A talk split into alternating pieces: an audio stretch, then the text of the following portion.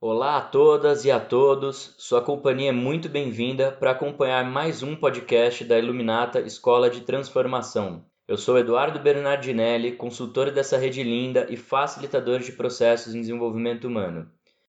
Nesse episódio, vamos falar sobre a Lei do 3, ou a Lei da Criação, dentro do Enneagrama, e a nossa busca pelo equilíbrio. Afinal, em meio a tanta polarização, encontrar uma força reconciliadora pode fazer a diferença em nossos processos de desenvolvimento e de comunicação. Bom, pessoal, sejam muito bem-vindos, muito bem-vindas. Um, a participação de vocês hoje será especial para eu não me sentir sozinho aqui nesse nosso bate-papo. Então, conforme eu for falando, vão compartilhando aí o que vem de vocês tá? E vamos deixar essa live aí o mais rica possível, conto com a participação de vocês.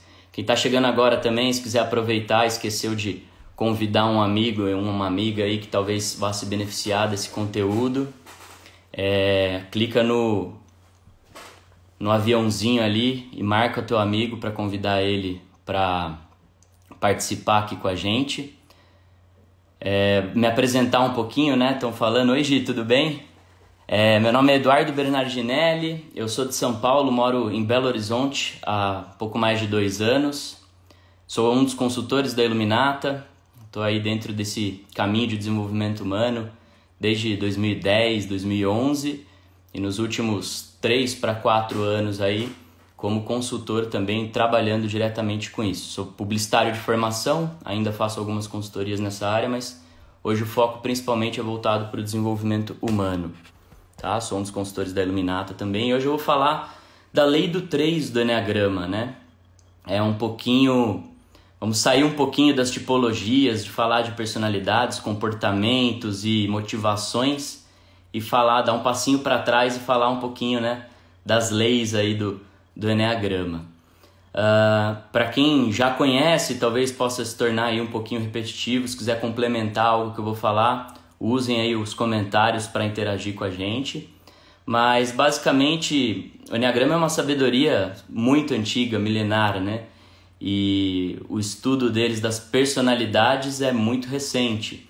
Então a gente vai falar hoje aqui desse outro lado que não é o Enneagrama das personalidades, né? Que a gente chama de Enneagrama moderno, mas sim do Enneagrama mais antigo mesmo, né? Essa sabedoria sagrada que até é, é tão sagrada e tão antiga que é desconhecida, né? É imprecisa de onde ela surgiu, de onde ela veio.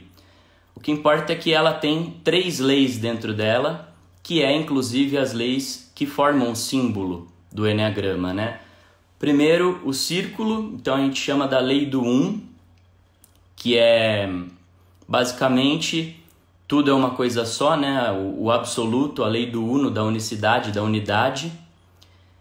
Depois a gente tem a lei do 3, que é o que a gente vai explorar mais aqui nessa nossa conversa, e ela diz que tudo para se materializar, né? Toda criação, ela é composta de três forças, né, que é representada pelo triângulo do Enneagrama. E aqui vamos deixar de lado toda e qualquer relação com os tipos, né, dentro dos números aí que a gente vai fazer é, o triângulo está no 3, 6 e 9, mas esquece as nomenclaturas de tipos se você já ouviu falar e já conhece um pouquinho da tipologia do Enneagrama. Então, basicamente, essa lei do 3 ela fala que tudo para se materializar, ela é também chamada de lei da criação, é preciso de três forças. E geralmente essas três forças é, são duas forças em oposição e contrárias, e uma força neutralizadora ou reconciliadora que atua aí no, no meio para que essa criação se manifeste. Eu vou voltar nela daqui a pouquinho, porque ela é o nosso foco aqui hoje, só para contextualizar um pouquinho, então falando da lei do sete também, que é a outra, a terceira lei aí do, dos que compõem o símbolo do Enneagrama.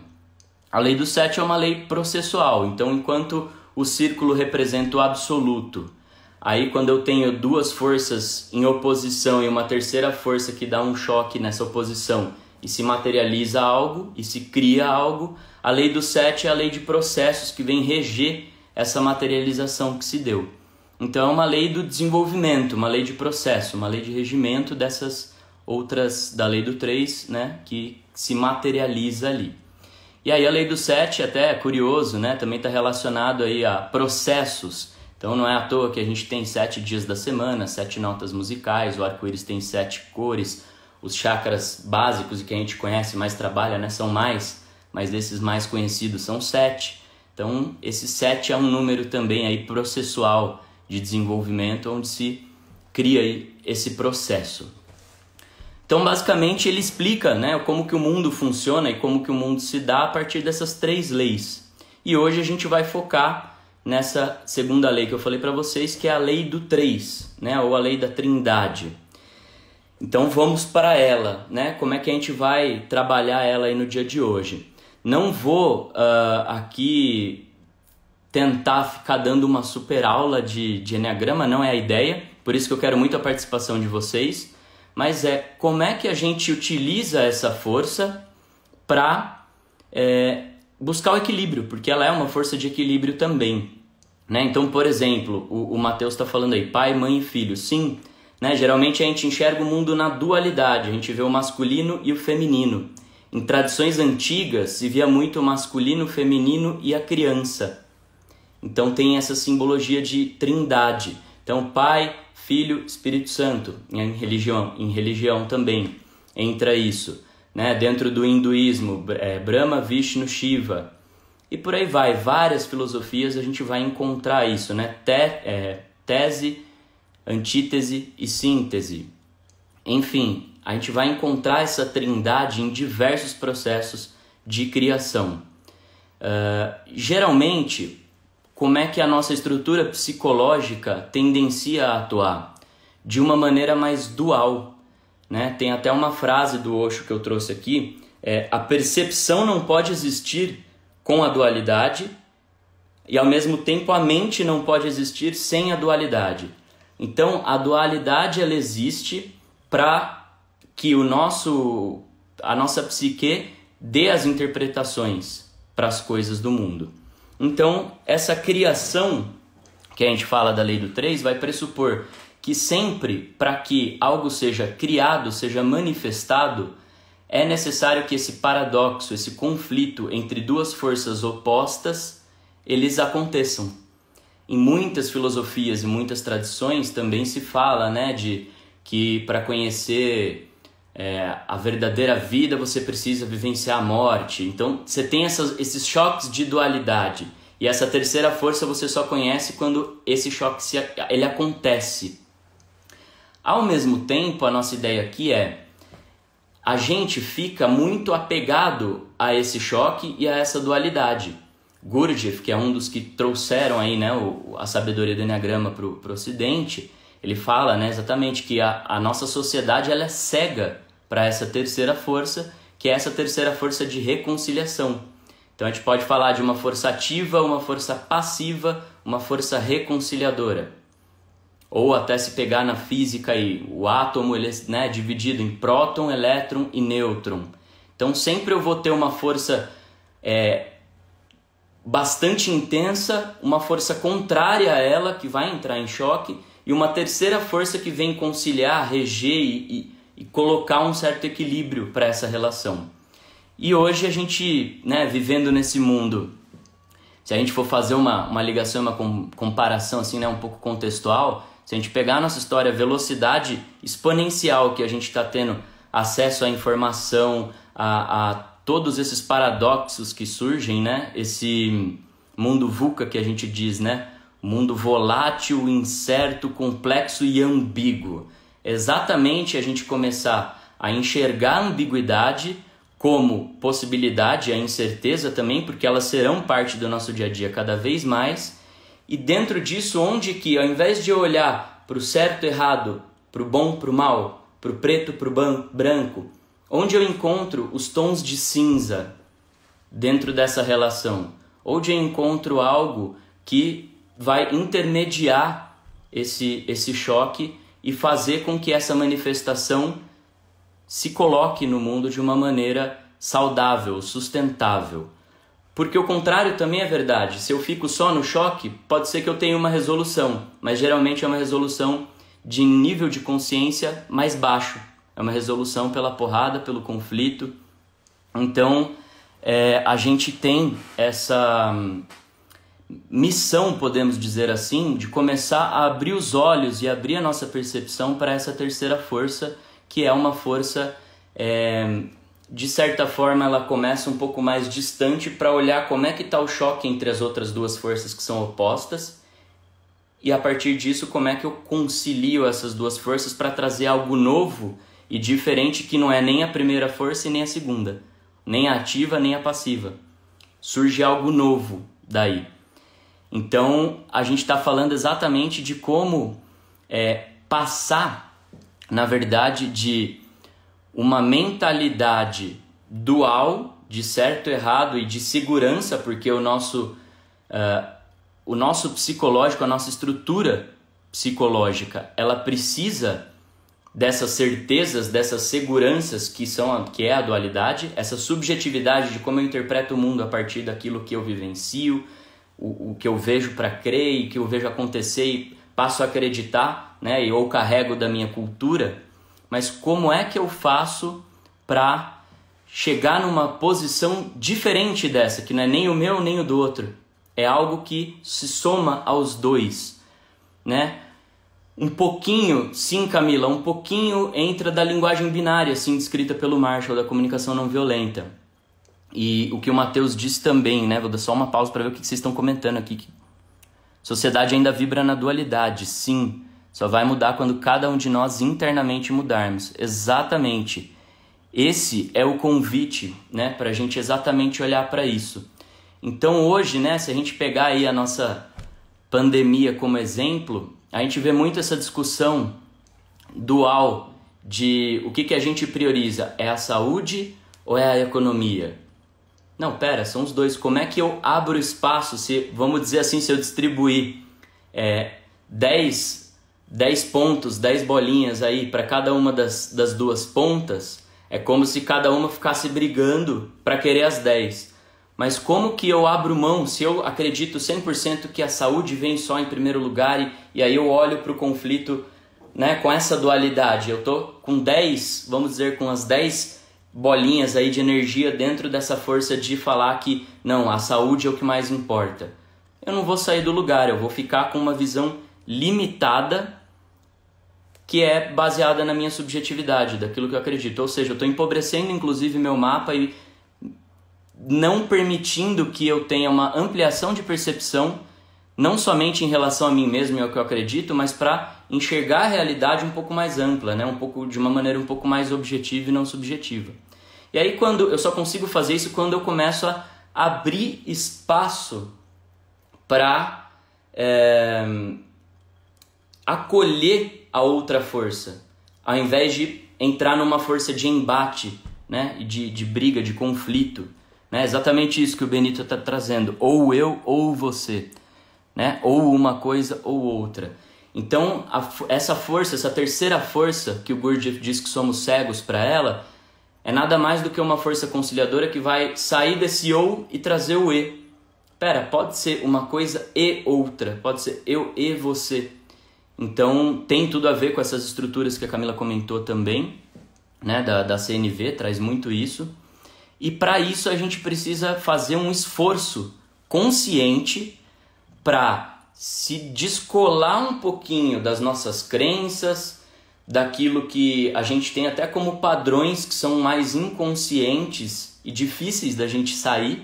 Então é uma autoobservação constante para que a partir dessa autoobservação comece a perceber, opa, eu estou sendo muito intransigente ou muito apegado a uma ideia e eu não estou abrindo possibilidade, abrindo leque para perceber outras possibilidades. E com isso enriquecer meu mapa, enriquecer minha percepção sobre aquilo e, consequentemente, isso vai me trazer novas possibilidades de lidar com isso. Né? Ó, o Dinaldo está falando aqui, passei por uma experiência muito interessante em uma empresa e gostaria de compartilhar, até para saber se houve a lei do 3. Dinaldo, eu vou te chamar daqui a pouquinho, pode? Manda um joinha se eu puder te chamar Aí você me conta essa história, a gente bate um papinho de 5 minutos, pode ser? Me dá um, um joinha aí, daqui a pouquinho eu te chamo. Aceitar ao invés de resistir, é isso? E exatamente esse o convite que fica aqui para gente. Então, na verdade, a ideia até é trazer uma reflexão, não só para esse momento de Covid, mas para a nossa vida mesmo, de maneira geral. Nos momentos em que eu tenho algum conflito ou que eu tenho uma decisão difícil para fazer, uma escolha difícil para compartilhar, como é que eu chamo de maneira consciente essa terceira força para ampliar as minhas é, possibilidades de escolha e com isso ampliar a minha percepção sobre a situação. Né? Então, exatamente é, o convite é entender se para aquela escolha, seja um conflito com o outro, ou numa relação, ou um conflito de ideias ou ideais, ou seja de você com você mesmo, numa decisão que você precisa tomar, é aonde está é, esse meu apego, vamos dizer assim, a essa ideia, a essa minha crença central, por que, que eu tô tão é, fechado com isso, que medos ou que limitações estão por trás disso que não me deixa desapegar um pouquinho, abrir espaço para que entre uma nova percepção, para que eu ouça mais ativamente a outra força que é contrária àquela que eu acredito e com isso me abrir e ter um leque mais amplo de possibilidades e de escolhas tá? É, e aí tem uma outra frase do Rumi, do Rumi, né, poeta que eu acho linda, assim, que é para além das ideias de certo e errado, existe um campo sagrado e é lá que eu me encontrarei com você. Então essa frase é, é rica, né, no sentido de a gente só experimentar essa fraternidade, essa comunhão de fato quando eu abro mão de querer ficar apegado às minhas ideias e às minhas crenças e a colocar aquela coisa com tanta firmeza assim e não abrir esse espaço de vulnerabilidade para que caiba um pouquinho do outro também em mim. Uh, outra coisa, né, dentro da, da lei do 3 também, que na verdade vou fazer o diferente, vou fazer essa pausa, vou chamar o Dinaldo porque ele deve estar ansioso lá. Deixa eu ver se eu consigo chamar ele. E aí a gente ele vai contar essa história que ele trouxe. Dinaldo, como é que eu te chamo aqui? Deixa eu ver.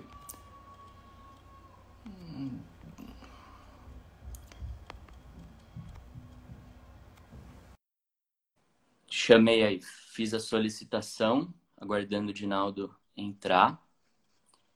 E aí, meu querido, tudo bem? Beleza, tudo bem. Tá me ouvindo? Tô ouvindo. Tá me ouvindo? Seu vídeo tá um pouquinho travado, mas tô te ouvindo sim. Tá, tudo bem? É, é, pediu o pessoal aí para saber se está ouvindo também. Manda um joinha aí, pessoal, se ele está ouvindo.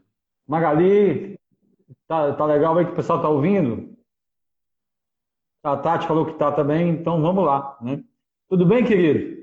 Tudo certo. E com você? Me conta dessa história aí que Beleza. Da primeira, deixa eu ressaltar para mim a felicidade que é ver um 6 se expondo, o Enatipo 6 se expondo tanto, né? E assim, é muito bacana porque a gente sabe a dificuldade que é. O, Du, eu trabalhei aqui para uma empresa, foi outubro de 2018, e esse trabalho é, ele durou até dezembro de 2019, foram 14 meses, que é a Fenza, Coca-Cola, né? Então, o que, que aconteceu aqui na minha cidade? A Fenza, é, é, ela tinha o domínio da cidade de Governador Valadares e de uma outra cidade aqui perto. Ela tinha o domínio de duas cidades grandes, certo? Certo. E em volta dessa cidade existia uma pequena distribuidora.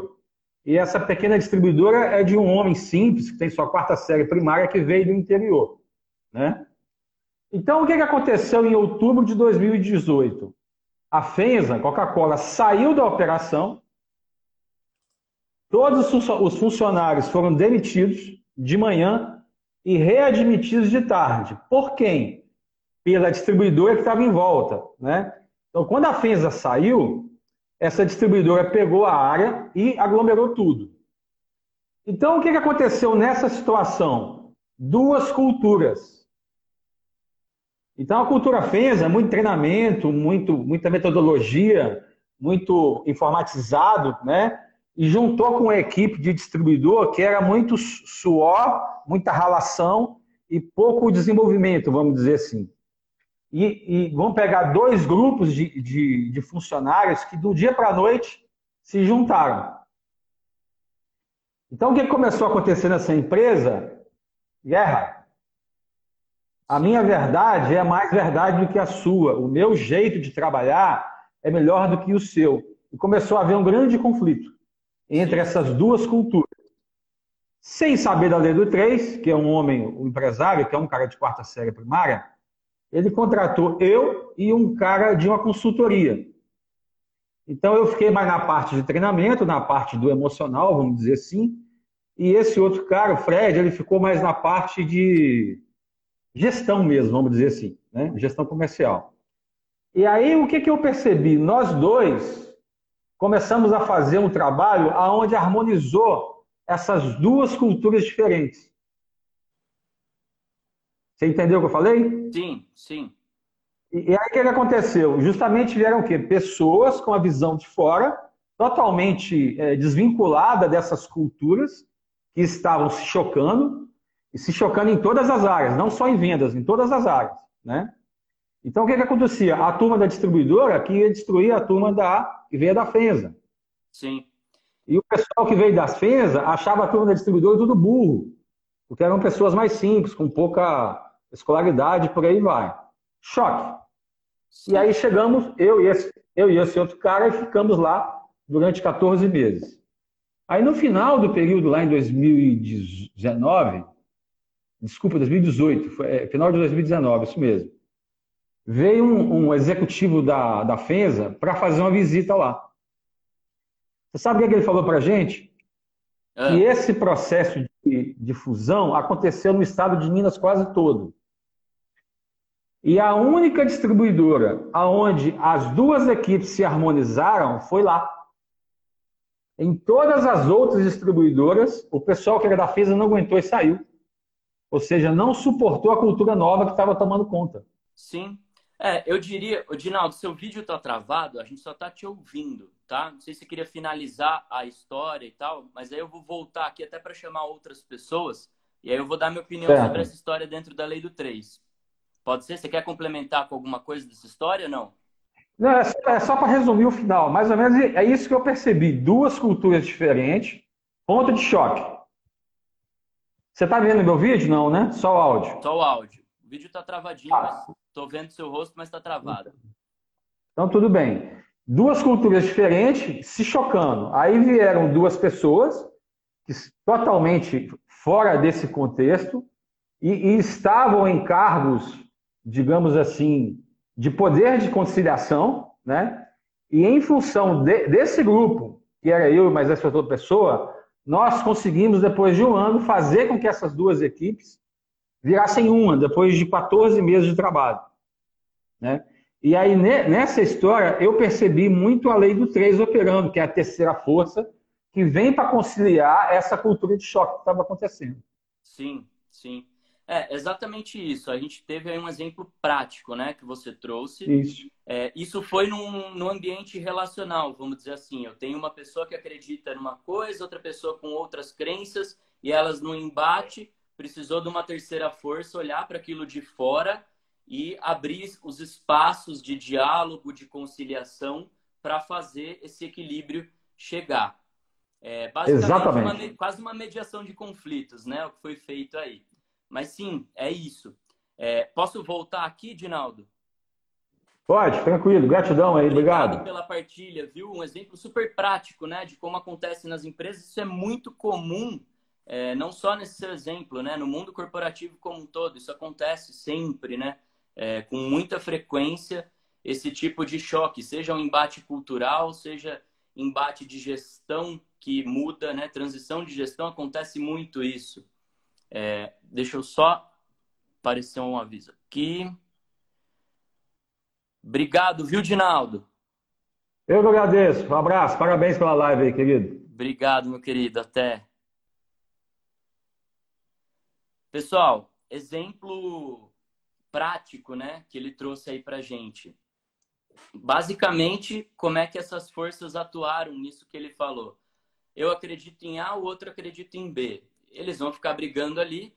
Eles poderiam até chegar numa resolução pelo embate de nível de consciência mais baixo. Ou seja, corda bamba, quem puxar mais ganha. Isso não é sustentável. Então, olhar para o que tem ali de espaço de conciliação entre as duas coisas. Isso é um pouco da lei do três no ambiente corporativo, a partir de um exemplo que o Dinaldo trouxe aí para gente. É, pessoal, dá para ficar nessa live por horas falando somente disso. Acho que o grande convite, é, eu queria já abrir para perguntas, caso alguém tenha, mas, mas o grande convite é, na tua vida, Iona, é o meio termo. Eu não sei se eu diria que é o meio termo, tá? É, geralmente pode ser que seja um meio termo, mas nem sempre, tá? É, ela, ela concilia, nem sempre ela vai achar um meio termo entre um e outro, né? Mas vai ser algo de diferente, não necessariamente o meio termo. Pode ser que seja meio termo, pode ser que não saia nem um pouquinho desse, um pouquinho daquele, saia algo completamente diferente do A e do B. Então, é, nem sempre é válido é, dizer que é meio termo. Mas sim, muitas vezes vai ser. Tá? É, é, ambivalente essa, essa conta, né? Não é uma matemática que, que fecha de uma maneira simples. Uh, eu queria ver se alguém mais queria participar ou para trazer um caso, mas para trazer aí para gente uh, um pouco de como vocês têm se percebido na vida de vocês dentro dessa dualidade e dentro dessa terceira força. Ou seja, o quão apegado ou quanto firmes vocês estão numa crença, num posicionamento de que tem que ser assim, tem que ser assado, e em que momentos que aparece essa terceira força na vida de vocês, de conciliar, de ter um olhar de fora e diferente que vai possibilitar não sair nem A nem B, mas sim sair algo novo, algo de diferente dali. Exatamente, a Magali trouxe ali inovação. Sim, a gente pode usar a força reconciliadora não só né, como meio termo, mas para trazer uma coisa diferente daquilo que, que, que era inicialmente o embate entre essas forças opostas. Mas é interessante que, assim, é preciso que haja o choque entre esses opostos para que a terceira força seja é, convidada, chamada a agir.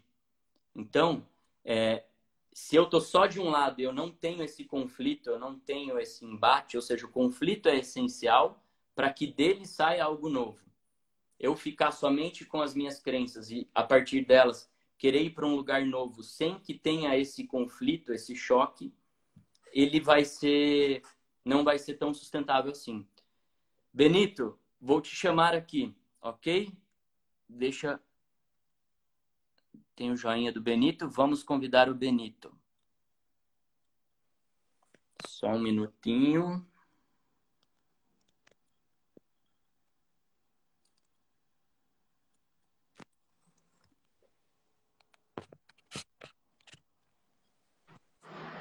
Oi, Edu. Fala, Benito. Como é que você está, meu querido? Beleza.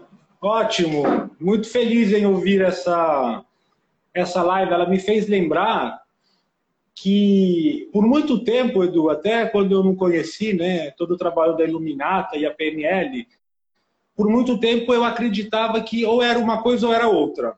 Ou eu era feliz, é, ou eu tinha que trabalhar para conseguir dinheiro. É, ou eu vivia na Itália ou eu vivia no Brasil. É, ou eu é, era sempre uma série de E, e, ou uma coisa ou outra, ou uma coisa ou outra. E eu acreditava que não era possível ser feliz e trabalhar dentro de uma empresa. Eu não acreditava que era possível ser autônomo e, ao mesmo tempo, ter uma independência econômica. E aí, quando eu descobri essa palavrinha mágica, essa letra mágica, o E, a vida mudou.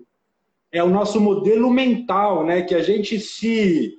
quase que a gente se impõe de excluir uma coisa ou a outra, pelo porque pela nossa dualidade, né? Eu muito sobre o que você falou, a nossa dualidade, né? Enxergar é, essas únicas duas dimensões. E quando a gente faz esse salto de qualidade, percebe que existe uma terceira, né? Que é o E. Caraca, peraí, eu posso ser feliz e trabalhar ao mesmo tempo. Eu posso ser autônomo. Você que gosta de criatividade, olha que mágico se eu pensar no formato da letra E, a, a letra de forma, né? Ah. Uma é. força aqui, uma força ali e algo que surge Perfeito. Né? Perfeito. Então, então é isso que você está dizendo, exatamente. E, e a gente tem é, o condicionamento, pensa que é um condicionamento de séculos de olhar para esse conflito e para essa dualidade. Porque ela traz um certo conforto para a nossa estrutura mental. Sim. Né? Se eu enquadro nas caixinhas daquilo que eu acredito, se eu coloco o que é certo de um lado, o que é errado do outro, se eu coloco o que é, me faz bem de um lado, que não é tão legal para mim do outro, se eu coloco as coisas que eu tenho prazer de um lado e as coisas que me tiram do conforto de outro, fica mais fácil fazer escolhas, fica mais fácil eu decidir a vida, né? Eu, eu tomar os rumos. Mas a nossa vida é super complexa. Como é que a gente vai fechar em caixinhas, né? Até mesmo se a gente pensar dentro do Enneagrama, tá dando um eco aí na minha voz, vocês estão me ouvindo bem? Não, tá ótimo. Tá ok? É, tá se ótimo. a gente pensar até nas estruturas do Enneagrama, a gente até descobre qual é o nosso tipo exatamente para começar a enxergar possibilidades além dele, novas possibilidades, para sair dessa caixinha. E não para encontrar qual é a nossa caixinha e ficar confortável nela. Isso não é um trabalho de Enneagrama, né? Então é exatamente é. isso que você estava falando. Mas conclua, meu querido, eu te interrompi, diga lá. Não, era isso, era compartilhar isso, Edu. Eu queria pedir a tua ajuda, tá, Edu? E aí eu não sei assim também se se não vier nada na cabeça agora, tranquilo, você me manda depois. Eu sei que você sabe onde procurar. É, eu queria uma história muito simples, Edu, se você conhece, para contar essa história e fazer as pessoas refletirem sobre essa dualidade. É, eu vou, possivelmente, daqui a alguns dias, ter que lidar com algumas contestações dentro de uma organização aonde é, pode existir uma crença de que ou eu vivo num, numa estrutura altamente hierarquizada, baseada em ordem e controle e comando, ou eu libero geral e vou para a anarquia. E aí eu estou assim pensando como é que eu vou contar uma história mais do que explicar, porque eu acredito no valor das histórias, para que as pessoas possam refletir que não é uma coisa ou outra, que é, é justamente é essa, não sei, talvez esse modelo híbrido né? mas através de uma metáfora. O que, que você me aconselha? Uau! Desculpa essa pergunta, desculpa, Edu. Mas eu, eu, eu falei, cara, o Edu vai poder me ajudar. Eu estou pensando um dia sobre isso. Não, imagina. É, Benito, acho que por eu ter sido meio pego de surpresa, assim, acho que até veio um bloqueio, assim, não tá É, nada. desculpa. Mas você pode ter certeza que eu compartilho depois contigo. Vai Legal. Eu também queria até Legal. olhar e pedir pro pessoal aí para que eles compartilhem se eles souberem de alguma coisa. Coloca aí nos comentários essa metáfora, né? É, essa participação de vocês é o que enriquece pra gente aí. Ó, a Camila já tem uma poesia da Cecília Meirelles por exemplo. Ah, legal, vou procurar. É, Perfeito. Mas, enfim, enquanto o pessoal vai te munindo aí, Benito, eu vou responder algumas perguntas que chegaram nesse meio tempo. É, mas obrigado pela tua participação, viu, querido? Saudade de você. E... Abraço, saudade também. Obrigado aí pela participação. Eu vou depois te, te, te passar isso, tá? De forma mais estruturada. Agora não tá vindo muita coisa. Gratidão, meu querido. Valeu. Pessoal, uh, a Camila está perguntando aqui, por exemplo, uh, deixa eu retomar a pergunta dela, se a terceira força no Enneagrama se constrói através do diálogo e da escuta. Camila, eu diria que também, mas não só, tá? É, um caminho dentro de quem está, por exemplo, já dentro desse caminho do Enneagrama, já sei meu tipo, já sei como funcionam meus instintos, é, minhas asas, as flechas, já estou me desenvolvendo nesse caminho há muito tempo. Uma das coisas que eu olho bastante como terceira força é quanto mais eu estou na dualidade, mais eu estou na estrutura da personalidade, portanto, em reações ou de mecanismos de defesa ou nas estruturas ali da, da minha personalidade mesmo, né? Eu olho a terceira força como sendo a essência, como uma mira de terceira força. Então, se, por exemplo, eu como seis, a minha estrutura de me diz, né, de uma projeção e um medo excessivo e tudo mais, eu busco olhar para coragem, para momentos em que eu tive coragem, que eu ultrapassei esse medo de alguma maneira. Então eu olho para a essência como uma terceira força que pode me ajudar a encontrar esse equilíbrio. Até porque dentro dos processos de, de autoconhecimento e de desenvolvimento, a gente diz que a gente costuma ir de um extremo a outro, a gente costuma pendular muito. Então, eu aprendi uma ferramenta super legal e começo a aplicar na minha vida, estou super empolgado. Se é muito excessivo isso, a tendência de eu ir para um outro caminho depois de largar e falar, ah, isso aqui chega disso. Então, é, esse equilíbrio ele vai como se fosse um pêndulo que aos pouquinhos vai encontrando esse equilíbrio até estabilizar e encontrar de certa forma um caminho mais seguro e sustentável onde eu ando. Ninguém vai conseguir ser essência o tempo todo e ficar somente na estrutura da personalidade o tempo todo. Eu também não estou me permitindo progredir, ter esse caminho de desenvolvimento. Então, eu não sei se isso responde a tua pergunta, mas eu diria que é isso, né? A dualidade, como a Magali colocou, a dualidade vai alimentar a personalidade, enquanto eu busco uma terceira força para sair, para me desvencilhar, para abrir espaço para que novas possibilidades cheguem através das essências, né, do, do de cada um dos tipos, dos tipos, sejam nas virtudes do coração de cada um dos tipos, sejam nas ideias superiores de cada um dos tipos, né? Então, se um tipo 1, por exemplo, que tem uma formação reativa e uma ira, para ele sair, se desvencilhar um pouco disso e encontrar uma terceira força, ele pode começar a se conectar mais com a serenidade. E por aí vai, a gente pode olhar para essa terceira força como os caminhos de, de ir da personalidade para a essência, de se conectar a esses, né, tanto a virtude que está nas virtudes do coração, como as ideias superiores que estão na nossa mente superior. Então, basicamente é isso, tá? É, pessoal, não sei se alguém tem mais alguma dúvida. Deixa eu dar uma olhada aqui. Se a terceira força também tem a ver com nossas necessidades. Eu acredito que sim. Não sei se necessidades olhando para um com o viés da comunicação não violenta, que eu sei que você trabalha é, com muito amor aí com essa ferramenta, mas eu diria que sim. É... Mas vai além disso. É, acredito que, em essência, a gente não tem necessidade, entende? É, as necessidades também são estruturas para trazer, de certa forma, segurança, alguma coisa nesse sentido, para a própria personalidade. Então, as necessidades também são confortos necessários, mas também para sustentar estruturas de personalidade. Entende? É, relação conjugal, como pode ajudar? Dinaldo, fórmula mágica a gente não tem, né, meu querido? Tô brincando. É, eu acho que sempre é bom lembrar exatamente. É, eu até dei esse exemplo numa outra fala, não, não foi aqui, mas, por exemplo, relacionamento amoroso, né? Como o Dinaldo trouxe. Eu, eu, eu brincaria, assim, Dinaldo, de encontrar a terceira força de repente num critério maior, num valor que está acima dos dois valores ou das duas necessidades que estão sendo postas em conflito. Então, vamos dar um, dar um exemplo aqui. Ó, o Pedrão pode ajudar. Pedrão, quer entrar aqui? Se quiser, dá um, um tchauzinho que eu te chamo. Mas eu diria isso, tá, Dinaldo? É...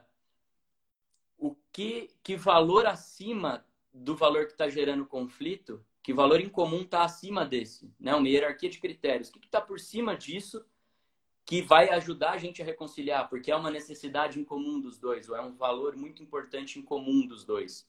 Então, essa é uma maneira de, de repente, olhar para uma terceira força e sair um pouco dessa dualidade de querer estar tá certo né, o tempo todo, de querer ter razão, enfim. É, Pedro, posso te chamar? Dá um oizinho aqui para mim. Acho que entendi. Muito interessante. Acho que a terceira força é aquela que atende as necessidades que não estão se integrando. Exatamente, Rodrigo. Deixa eu chamar o senhor Pedro.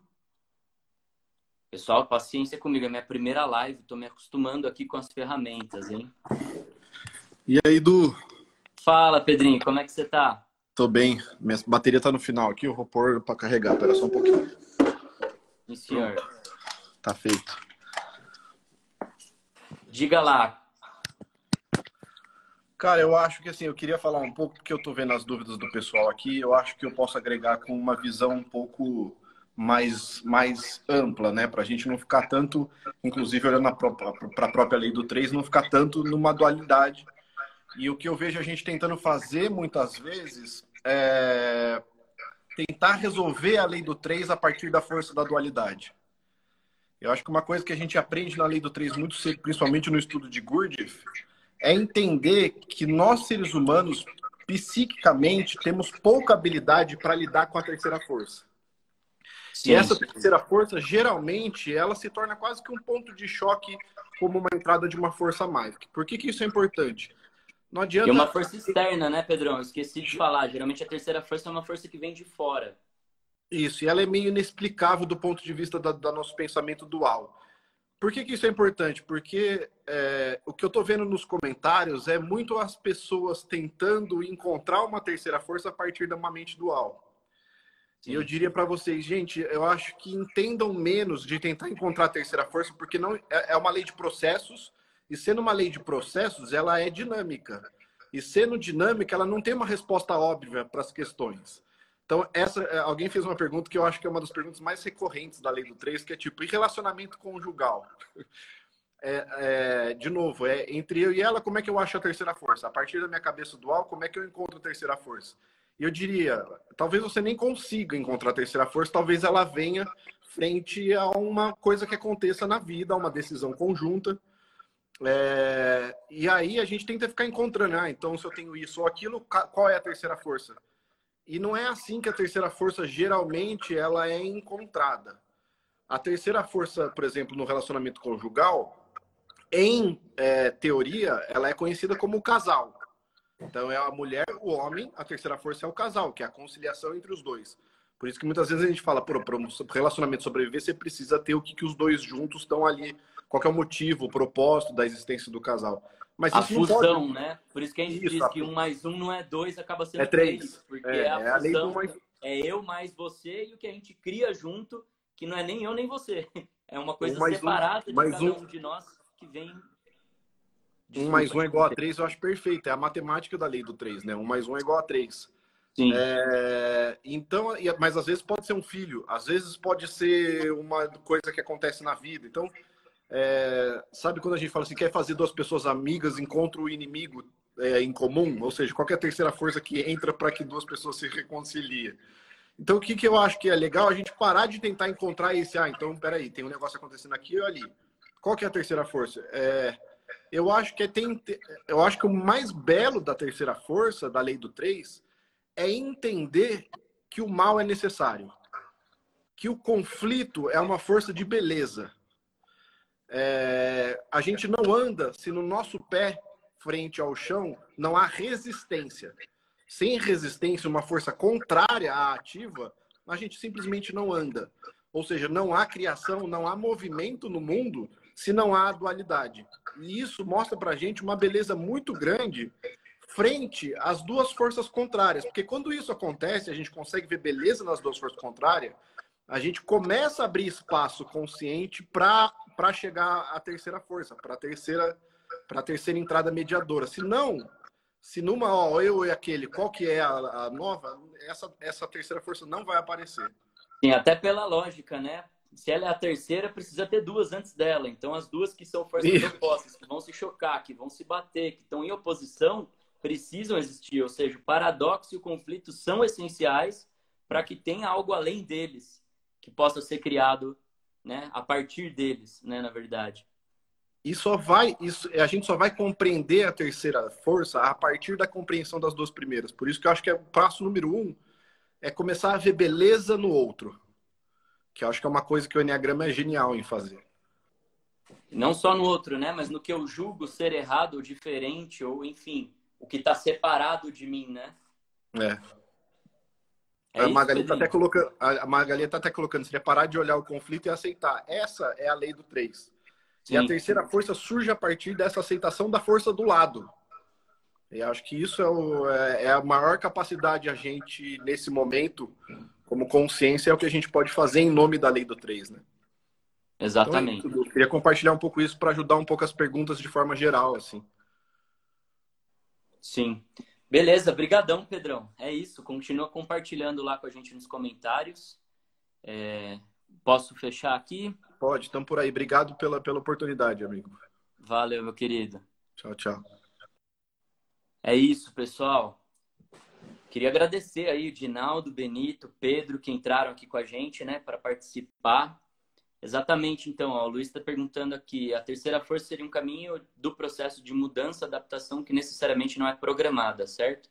Sim, Pedro acabou de falar isso, acho que ele já te respondeu, né, Luiz? Integração, surge na integração de duas outras forças, geralmente opostas. Sim, Danai. Muito bom. Pedro, esse momento que estamos vivendo seria uma terceira força.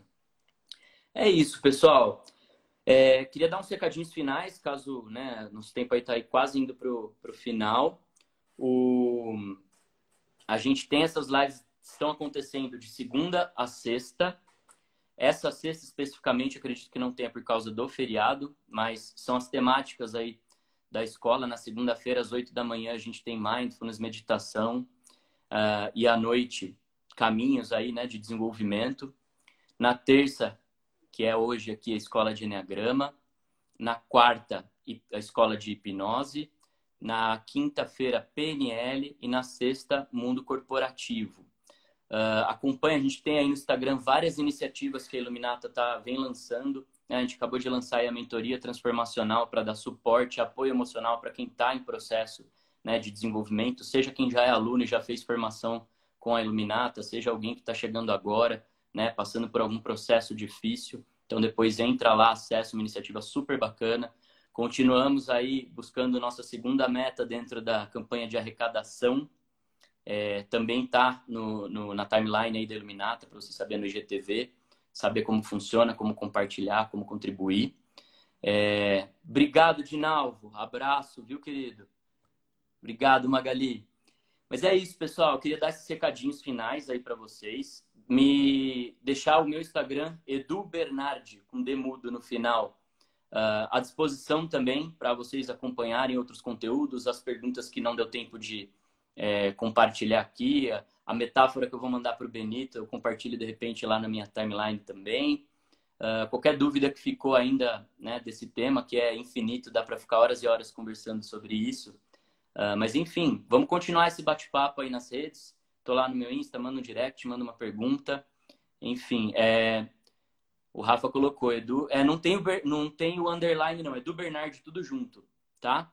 É, e é isso, pessoal. Queria agradecer muito todos vocês. A gente está também fazendo aí, lançando todas essas lives que estão tendo aí desde o primeiro de abril, desde a primeira semana de abril.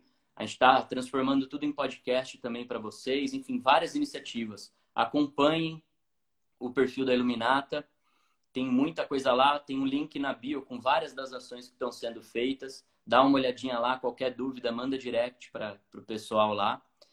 E é isso, pessoal. Queria agradecer muito a presença de vocês. Vamos continuar esse debate aí sobre essa ferramenta tão poderosa, esse sistema tão sagrado, tão transformador que é o Enneagrama aí nas nossas redes. Tá bom? Queria agradecer a presença de todos. Se tudo der certo, a hora que eu der para encerrar aqui, eu vou conseguir salvar essa live e aí ela vai ficar por mais 24 horas para vocês compartilharem aí com, com a galera. E também, se tudo der certo, se ela ficar salva, a gente mais para frente vai lançar ela lá no YouTube também. Tá bom? Continue acompanhando aí nosso trabalho. Muito obrigado pela presença e pela participação de todos. E até a próxima. Um beijo para todos vocês. Boa noite.